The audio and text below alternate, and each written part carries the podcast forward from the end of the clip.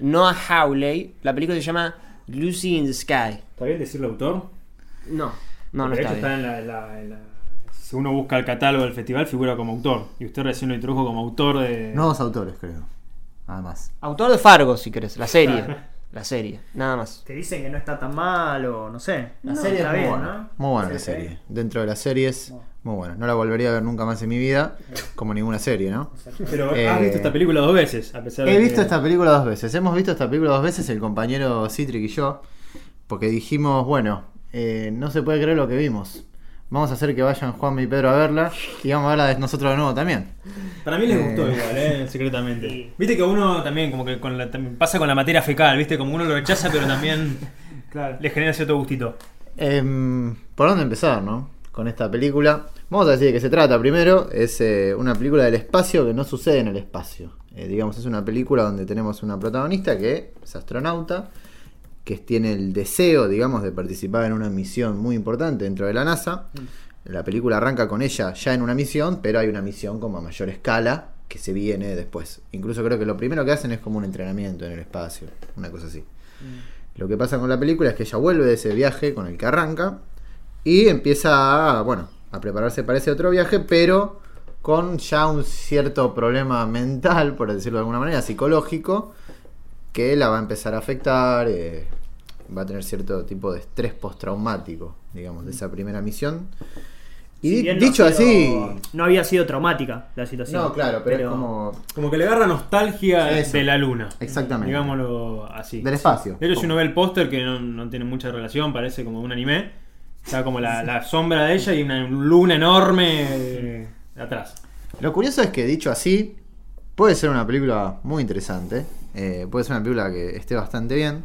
Puede pero ser Adastra. puede ser Adastra, exactamente. Exactamente. Pero eh, no.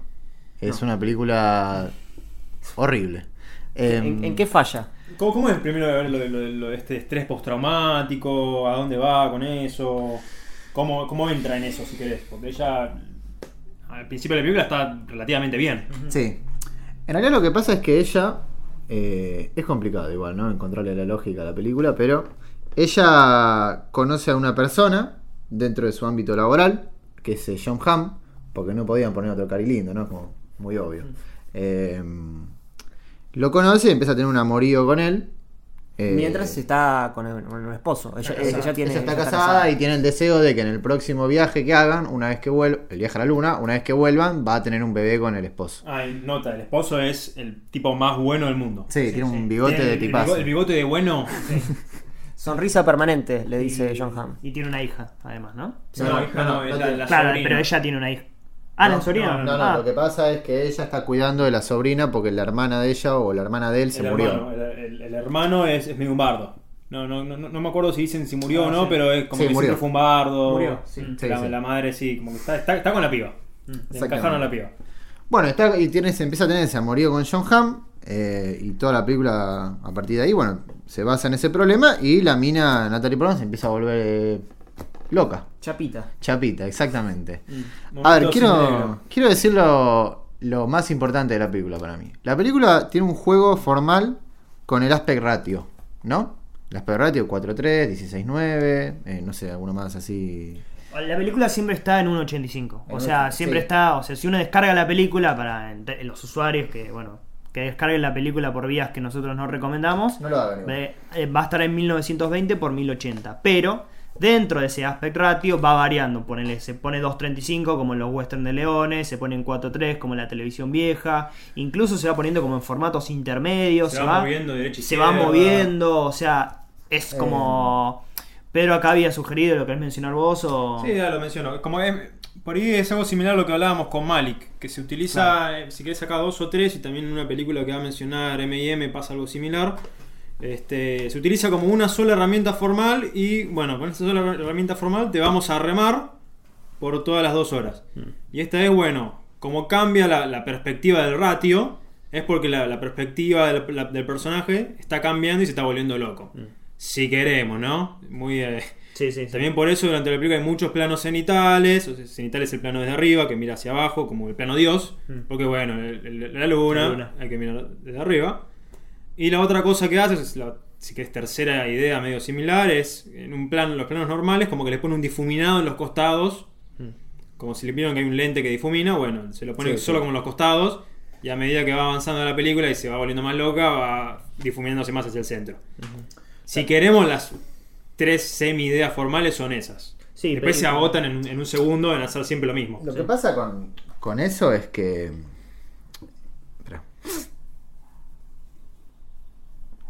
Pará, pará. Que se me fue. Yo tengo una igual. ¿eh? Pero pará, porque lo estaba diciendo yo. Eh, ¿Qué pasó? Lo de las tres ideas. sí, pero era. Ahí está, ya está. Listo. ¿Es corto? No, Lo que pasa, digamos, con eso es, por ejemplo, con el aspect ratio. Pienso en una película que tiene un juego muy importante con eso, uno solo, y que no, no abusa de él, que es eh, Mommy, o Mami, de Xavier Dolan. Que bueno, tiene, digamos, una cuestión de que se plantea. eh, no, ni siquiera sé qué aspect ratio es, es como muy chico, es como casi fil- 4:3. filmado, claro, pero filmado con, como si estuviese filmado por un celular, más o menos en vertical. Claro, porque son Sí. como los puntos de vista de los. eh, Exactamente, entonces lo que, lo que se refleja con eso es el encierro del personaje y después en un punto de la película pasa algo que ocasiona que eso se abra. Ahora, eso ocurre una sola vez o dos, pero que están, digamos, de acuerdo a lo que sucede con el personaje. La cuestión acá es que el aspect ratio de Lucy in the Sky cambia porque sí, o sea, más allá de lo que diga, lo que, también lo que dijo Pedro de los costados, la- por ejemplo, la escena esa donde el aspect ratio se va de derecha y después se va para izquierda, no tiene ningún motivo. O sea, no, no es una cuestión de, ah, esto lo hizo porque... Ah, o- también hay momentos donde están jugando al bowling y nada, te abre la. El- Te abre porque Sí, están jugando al bowling. O sea, claro, o sea, intentó hacer eso, pero lo puso en cualquier lado y lo usó siempre igual. Aunque lo cambió para arriba para abajo, es el mismo procedimiento. Es lo mismo que decíamos con lo de Malik, me parece a mí, solo que trasladado de, de los planos angulares a. de los grandes angulares a este juego con el relatio y estas dos otras dos cositas que les comentaba. Pero no va mucho más la película. Y lo peor me parece que es el tema del personaje, como, como, como es el, el, si queremos, el arco del personaje. Porque uno dice, bueno, un personaje que se va volviendo loco y hay que ser muy puntilloso con este, dónde ponemos los cambios. O sea, si queremos en la muerte no existe y el amor tampoco. Es muy, es muy curioso cómo va cambiando el personaje sin cambiar y es también muy retraído. Y el final en ese momento de, del- de la, de la película de Salem es muy revelador. En este caso es medio un, un huracán. eh, Y lo que pasa es que se resguarda, si querés, en, esa cuestión de la locura. eh, desde el personaje y de la puesta en escena, digamos. Los últimos 40 minutos son absolutamente desprolijos, sin ningún tipo de sentido. Que va acorde, si querés, con esta suerte de suposiciones que te estamos haciendo sobre la puesta en escena, con lo que plantea sobre su personaje. Se está volviendo tan loco que, bueno, todas las acciones son disparatadas, si querés. Sí, incluso acá en esta película vuelve, sí, toma forma una de las cosas que hemos hablado mucho en Cracosia, que lo empezamos a debatir al al final del año pasado, que era de las películas multigénero, si se quiere, las películas que van cambiando de género. Eh, una de las películas que no vamos a hablar en este episodio, pero se llama The Irishman, tiene cierta cuestión de, que como menciona Seba de Caro en Puente de Espías, por ejemplo, de Spiller, de que, por ejemplo, hay una- de repente es una película de juicio, de repente es un thriller, Bueno, después es una hay, película de eh, gangsters. una de- Irishman también. ¿Cuál? Irishman también. Es lo que está Es lo que estoy diciendo yo. Eh, No, dijiste Yo dije que tanto, bueno, Puente de Espías Perdón, perdón, esa. Parasite, Parasite. También tiene Claro, como dos hospitales. pero bien.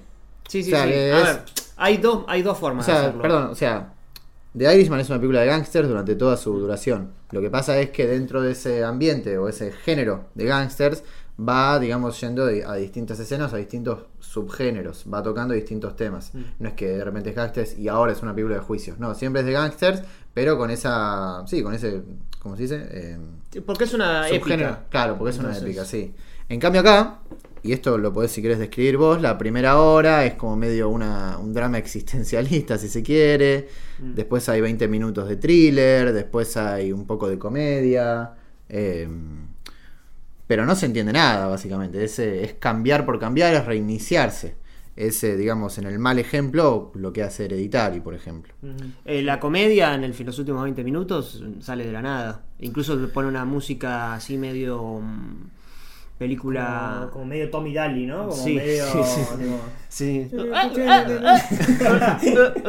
No, no, es esa música. No, y pa- para mí hay do- dos cuestiones que son ya bordeando el ridículo. la, que peluca, eh, la, pe- la peluca es lo Bueno, tres peor. entonces. Tres. La peluca, eh, el montajista que, pobre chico, lo que tendría que, lo que tuvo que haber laburado, la verdad, sobre todo hay un plano que ellos van a jugar al bowling, que está buena la idea, está buena la idea si querés de de llevarlos como una sociedad secreta que juegan, jugar al bowling. Entonces, y la de mina la- se había ido a la luna. Son lo de la ¿Entiendes? NASA.